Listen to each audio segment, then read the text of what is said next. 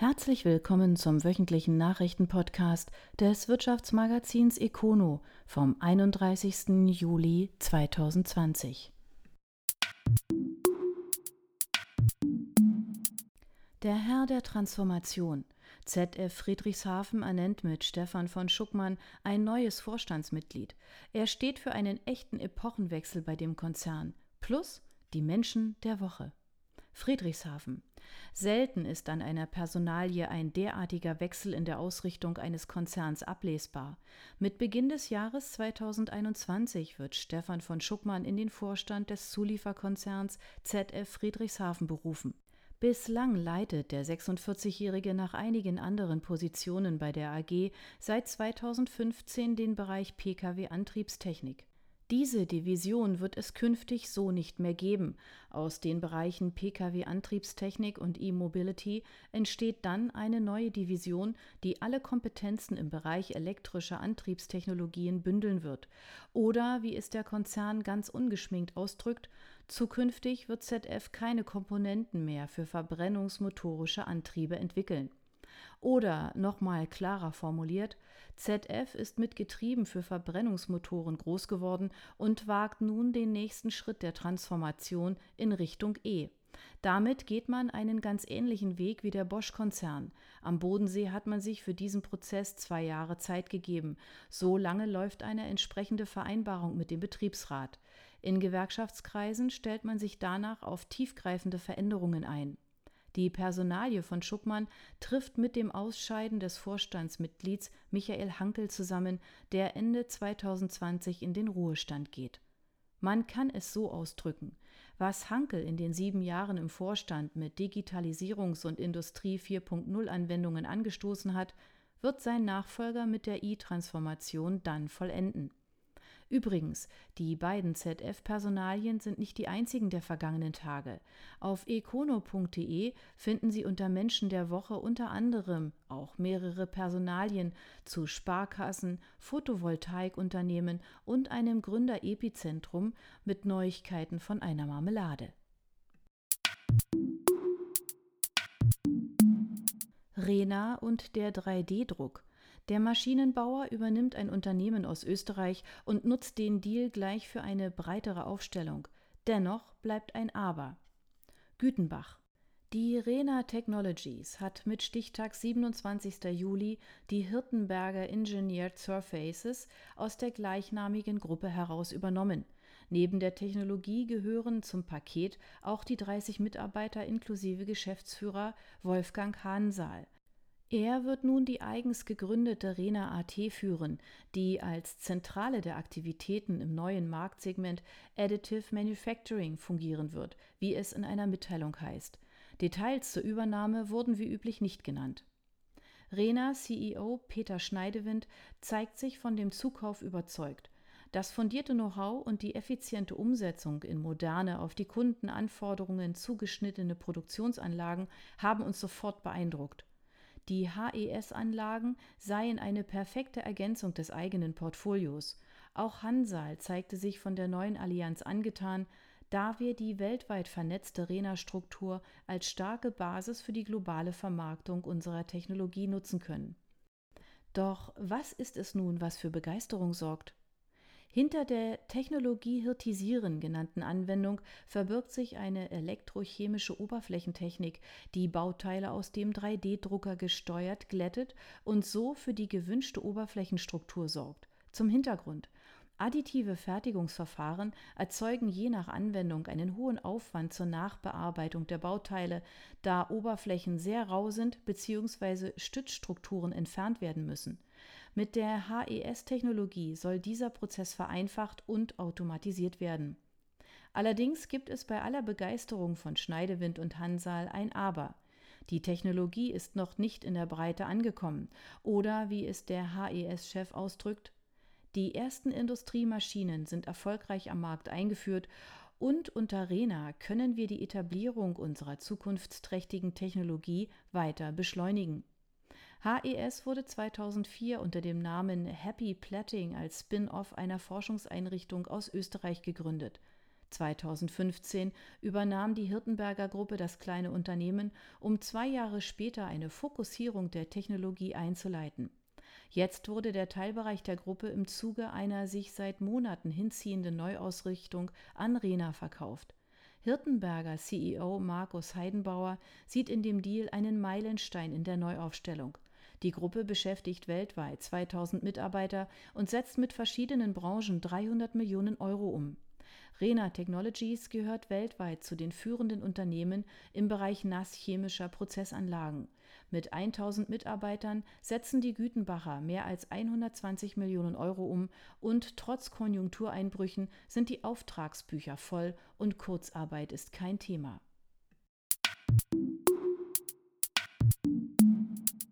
»360 Millionen wegen Muscheln und Klima«. Die Bodenseewasserversorgung muss mit einer Großinvestition auf mehrere Herausforderungen reagieren, damit vier Millionen Menschen weiter Trinkwasser bekommen. Sipplingen.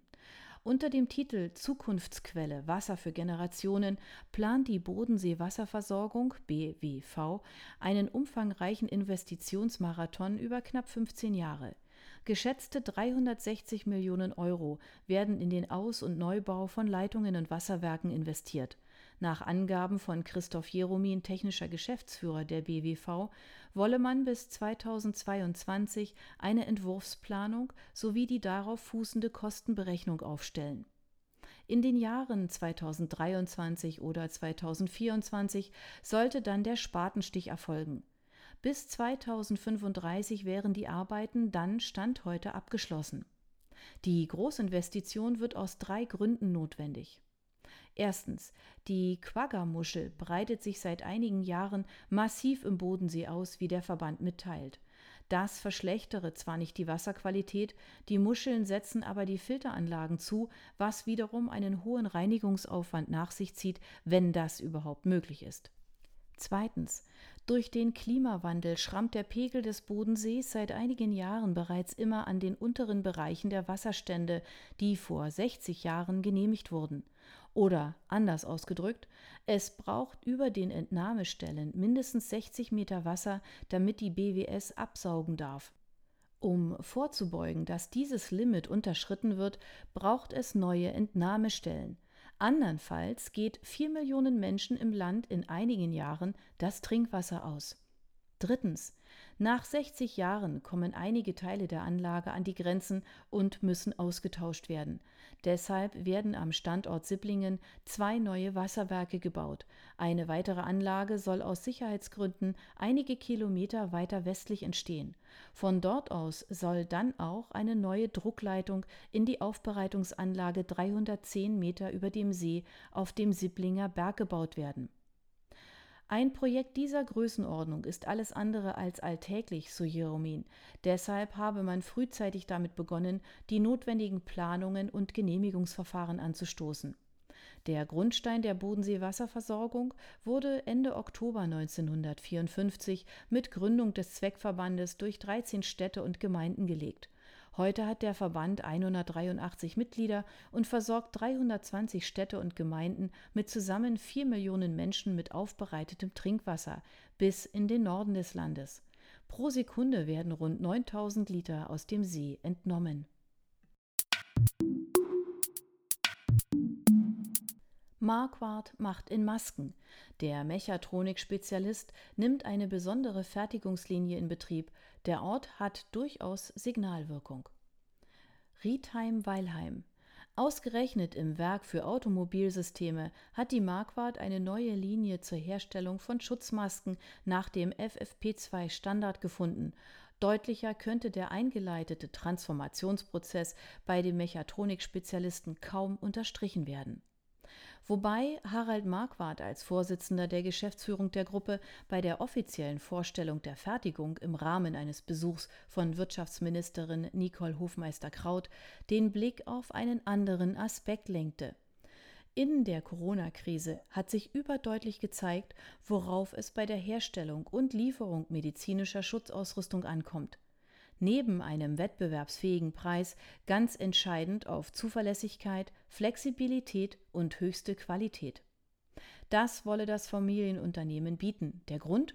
Als Zulieferer für die Automobilindustrie und die Medizintechnikbranche seien die einzelnen Punkte Teil unserer DNA, so Marquardt. Nach seinen Worten stammen Fließstoffe, Gummibänder und Drähte für die Masken von Lieferanten aus Deutschland. Woher diese Ausgangsmaterialien beziehen, wurde indes nicht genannt. An den neuen Linien können mehrere Millionen Masken pro Monat hergestellt werden. Zur Investitionssumme machte das Unternehmen keine Angaben. Das 1925 gegründete Familienunternehmen gilt als einer der weltweit führenden Hersteller von mechatronischen Schalt- und Bediensystemen. Lösungen von Marquardt finden sich unter anderem bei Zugangssystemen für Fahrzeuge aller Art, in Batteriemanagementsystemen für E-Fahrzeuge, aber auch in Hausgeräten, Elektrowerkzeugen und E-Bikes sowie in Medizintechnikprodukten. Die Gruppe zählt weltweit 10.500 Mitarbeiter an 20 Standorten auf vier Kontinenten und setzte im 2019 rund 1,3 Milliarden Euro um. Marquardt investiert pro Jahr 10 Prozent des Umsatzes in Forschung und Entwicklung. RIB-Übernahme ist vollzogen. Schneider Electric hält jetzt die Mehrheit an dem schwäbischen IT-Unternehmen. Stuttgart. Die Übernahme von RIB Software durch Schneider Electric ist vollzogen. Seit dem 10. Juli hält Schneider die Mehrheit der Aktien an RIB. Das gab das Unternehmen jetzt bekannt. Laut dem Branchendienst OnVista hält Schneider mittlerweile knapp 88 Prozent der Anteile an dem Unternehmen, das laut aktuellem Börsenkurs einen Wert von 1,18 Milliarden Euro hat. RIB ist immer noch börsennotiert, muss also regelmäßig über aktuelle Entwicklungen im Unternehmen informieren. Ob das noch auf Dauer so bleibt, wenn nur noch gut 4 Prozent der Anteile im Streubesitz sind, ist offen. Etwa 8 Prozent des Unternehmens gehören dem Vorstandsvorsitzenden Thomas Wolf. Der neue Eigentümer dürfte aktuell Freude an seiner Tochter haben. In den ersten sechs Monaten des laufenden Jahres ist der Umsatz bei RIB um mehr als 40 Prozent auf 131,9 Millionen Euro gestiegen. Der Vorsteuergewinn hat sich auf 41,2 Millionen Euro verdoppelt.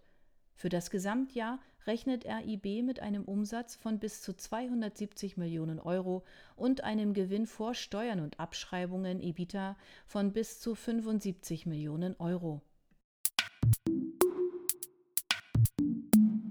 Neubau wird Top of the Art.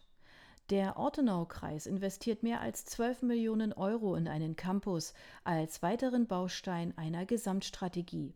LAR mit dem symbolischen Spatenstich haben die Arbeiten für einen Ersatzneubau am Hauptstandort der gewerblichen Schulen begonnen.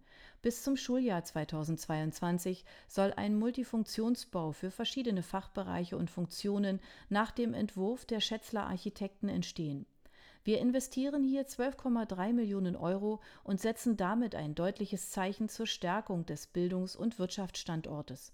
Der Neubau wird ökologisch und ökonomisch top of the art sein, wie Landrat Frank Scherer in einer Mitteilung zitiert wird.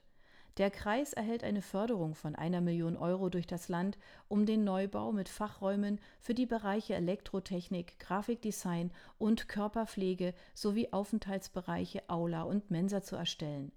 Das aus zwei verschmelzenden Baukörpern bestehende Gebäude ist Teil eines umfassenden Sanierungskonzeptes des Ortenaukreises.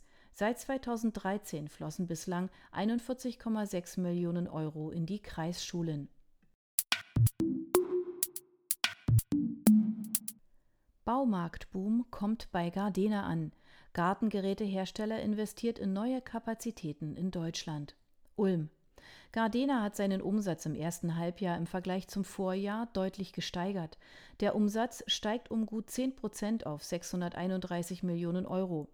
Im Vorjahr waren es im gleichen Zeitraum noch 569 Millionen Euro, ein Plus von fast 11 Prozent. Man habe von der gesteigerten Verbrauchernachfrage nach Gartenbedarf profitiert. Das Jahr hat mit besonderen Herausforderungen begonnen, aber wir sind bislang gestärkt aus dieser Zeit hervorgegangen sagt Per Aström, Geschäftsführer der Gardena-Sparte bei der schwedischen Husqvarna-Gruppe, zu der Gardena gehört. Husqvarna beschäftigt in Deutschland aktuell rund 1950 Mitarbeitende an den Standorten Ulm, Heuchlingen, Niederstotzingen und Leichingen. Dies sind 90 Beschäftigte mehr als noch zum Jahreswechsel. Neueinstellungen fanden vor allem in den operativen Bereichen von Logistik und Produktion statt. Angesichts des fortgesetzten Wachstums baut Gardena seine Kapazitäten weiter aus und investiert in seine Standorte. Größte Einzelmaßnahme in diesem Zusammenhang ist die Erweiterung des Werks Heuchlingen im Landkreis Heidenheim. Der Spatenstich hatte bereits im November des vergangenen Jahres stattgefunden.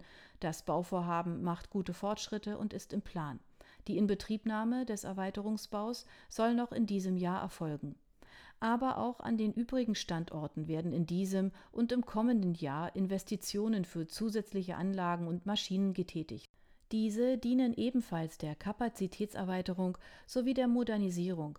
In Summe belaufen sich die Investitionen an den deutschen Standorten auf 32 Millionen Euro. Südpack investiert in Polen. Millioneninvestition in Druckerei, Bau soll nächstes Jahr fertig sein. Ochsenhausen. Der schwäbische Verpackungskonzern Südpack baut seine Produktionskapazitäten am polnischen Standort Klobuk in der Nähe von Częstochowa weiter aus. Jetzt war Spatenstich für die Millioneninvestition. Eine genaue Summe nennt das Unternehmen allerdings nicht. Auf dem Areal des vorrangig auf Flexodruck spezialisierten und 2015 akquirierten Unternehmens Barpol entsteht ein hochmoderner Komplex, dessen Inbetriebnahme für Ende 2021 geplant ist. Bereits mit der Übernahme der polnischen Barpol stellte Südpack die Weichen für künftiges, nachhaltiges Wachstum im Geschäftsbereich Druck und unterstrich damit eindrücklich auch seine ambitionierten internationalen Ziele. Der Ausbau der Produktionskapazitäten an diesem Standort ist für uns aufgrund der stetig steigenden Nachfrage nach unseren Lösungen ein wichtiger strategischer Schritt und parallel auch die Basis, um den osteuropäischen Markt lokal und zeitnah bedienen sowie konsequent entwickeln zu können, erklärt Geschäftsführer Takis Karl. Die Resilienz liegt in unserer Kultur. Im Rahmen der Reihe Erfolgsfaktor Mensch sprach Dr. Ingenieur Katharina Kneisch mit CEO Thomas Hermann über die Culture Journey bei Hermann Ultraschall, dem richtigen Umgang mit Herausforderungen und mit den Zwängen im Familienunternehmen. Thomas Hermann ist CEO der Hermann Ultraschalltechnik GmbH und Co. KG, dem weltweit führenden Hersteller von Ultraschallschweißsystemen. Ultraschallschweißen findet in den unterschiedlichsten Bereichen Anwendung, von Staubsaugerbeuteln, Atemschutzmasken und Windeln über Tetrapacks und Kaffeekapseln bis hin zu elektrischen Zahnbürsten, Autocockpits und Batterien. Das seit Jahren stark wachsende und ertragsstarke Unternehmen, 1961 von Vater Walter Hermann gegründet, beschäftigt knapp 600 Mitarbeitende und erzielt einen Jahresumsatz von rund 100 Millionen Euro, hat neben Deutschland Hauptstandorte in China, USA und Japan und ist in 20 Ländern vertreten. Thomas Hermann gründete 1990 zunächst die nordamerikanische Tochtergesellschaft Hermann Ultrasonics Incorporate und etablierte die Marke Hermann in den USA. 2007 trat er die Nachfolge seines Vaters in HQ in Deutschland an und leitet seitdem als CEO das globale Unternehmen. Seit diesem Generationswechsel gelang es ihm, gemeinsam mit seinem Team das Unternehmen zum Weltmarktführer weiterzuentwickeln. In den vergangenen zehn Jahren verdreifachten sich sowohl Umsatz als auch die Anzahl der Standorte sowie die Zahl der Mitarbeitenden. Diese eindrucksvolle Entwicklung basiert unter anderem auch auf den Veränderungen sowohl in der Führungsstruktur als auch in der Kultur der vergangenen Jahre. So wurden im Rahmen einer Culture Journey hierarchische Organisationsstrukturen durch Führungskreise ersetzt, Werte wurden gemeinsam definiert und werden miteinander gelebt, und der Fokus liegt auf einer ganzheitlichen Managementmethodik. Das Interview mit Herrn Hermann lesen Sie auf econo.de. Zyblin baut in eigener Sache – der Baukonzern setzt die Basis für eine Erweiterung in Karlsruhe. Karlsruhe. Der Baukonzern Züblin erweitert seine Regionaldirektion in Karlsruhe. Jetzt war Baustart für die 3000 Quadratmeter große Erweiterung, die Raum für weitere 100 Arbeitsplätze schaffen soll. Aktuell hat Züblin in der Fercherstadt rund 150 Mitarbeiter. Der Neubau entsteht im Stadtteil Haagsfeld, direkt neben dem Bestandsbau von Züblin. Der siebengeschossige Altbau stammt aus dem Jahr 2011 und wird nun um einen dreigeschossigen Anbau ergänzt. Der Neubau wird mit dem bisherigen Gebäude verbunden. Entworfen wurde das Gebäudeensemble von MHM Architects. Bauplanung und Realisierung übernimmt Züblin selbst. Unser Wachstum der letzten Jahre hat uns hier in Karlsruhe an unsere räumlichen Kapazitätsgrenzen gebracht, sagt Regionalchef Nils Dürr. Wir freuen uns daher sehr auf den Erweiterungsbau, der uns nicht nur die Option weiterer Neueinstellungen, sondern auch kurze Wege und moderne Arbeitsweisen ermöglichen wird. Der Neubau soll im Herbst 2021 fertig sein. Eine Investitionssumme nennt das Unternehmen nicht. E-Mark expandiert in den USA. Der Präzisionstechniker eröffnet eine weitere Niederlassung. Salach. Der schwäbische Präzisionstechniker E-Mark erweitert sein US-Geschäft. Vor kurzem hat das Unternehmen eine weitere Niederlassung in den USA eröffnet, in Charlotte im Bundesstaat North Carolina. Dort im Südwesten der USA bestünden bereits viele Kundenkontakte, die man nun noch besser betreuen könne, teilt das Unternehmen mit. Die Hauptstelle für das US-Geschäft befindet sich nach wie vor in Farmington Hills im Bundesstaat Michigan. Eine weitere Tochterfirma gibt es in Auburn Hills, Michigan. Der EMAG-Konzern hat seinen Hauptsitz in Saalach im Landkreis Göppingen. Weltweit beschäftigt das Unternehmen knapp 3200 Menschen und erlöste zuletzt einen Umsatz von 544 Millionen Euro. Neben seinen sieben Standorten in Deutschland gibt es weitere in Kanada, Italien, Spanien, Frankreich, Großbritannien, Russland, China, Südkorea, Indien, Mexiko, Brasilien und Japan. Bertrand baut öffentliche E-Tankstelle. Ab September können hier auch Besucher ihre Elektroautos aufladen. Mönsheim. Der Technologiekonzern Bertrand hat mit den Bauarbeiten für einen neuen Ladepark für E-Fahrzeuge begonnen. Am Standort Mönsheim entstehen neben einer Halle mit Ladeplätzen, die für Erprobungsfahrzeuge genutzt werden, auch Ladesäulen für die Öffentlichkeit. Bertrand investiert dafür über 250.000 Euro. Bereits seit langer Zeit beschäftigt sich Bertrand intensiv mit der Technologie rund um das Thema Elektromobilität. Da immer mehr Fahrzeuge mit dieser alternativen Antriebsart auf den Markt kommen, nimmt auch der Bedarf an Ladestationen zu. So erprobt Bertrand selbst zahlreiche E-Fahrzeuge für seine Kunden. Die Investition in unseren Ladepark ist eine Investition in unsere Zukunft, sagt Niederlassungsleiter Frank Sander. Der neue Ladepark soll im September fertig sein. Für die Öffentlichkeit stehen zwei Säulen mit je zwei Ladepunkten zur Verfügung. Eine dieser Säulen ist zum Schnellladen DC der Fahrzeuge gedacht und verfügt über 150 kW.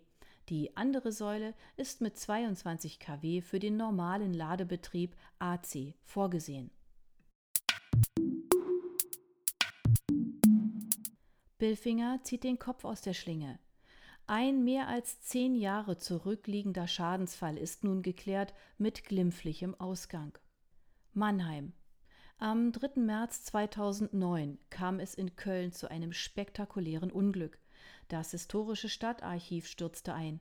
Die Stadt bezifferte den Schaden auf weit mehr als eine Milliarde Euro und versuchte lange, die beteiligten Baufirmen in Regress zu nehmen, damit auch den Mannheimer Baukonzern. Nun gibt es eine außergerichtliche Einigung. 200 Millionen Euro muss Bilfinger an die Stadt zahlen. Allerdings taucht der Schaden nicht in der Bilanz des Bau- und Dienstleistungskonzerns auf, denn die Summe wird komplett von der Versicherung gezahlt. Insgesamt bekommt Köln 600 Millionen Euro von den am Bau beteiligten Firmen. Man begrüße diese Einigung, mit der ein langjähriger Rechtsstreit geklärt wird, sagt Bilfinger. Sowohl die Einsturzursache als auch die genaue Höhe des Schadens konnten bis heute nicht final ermittelt werden.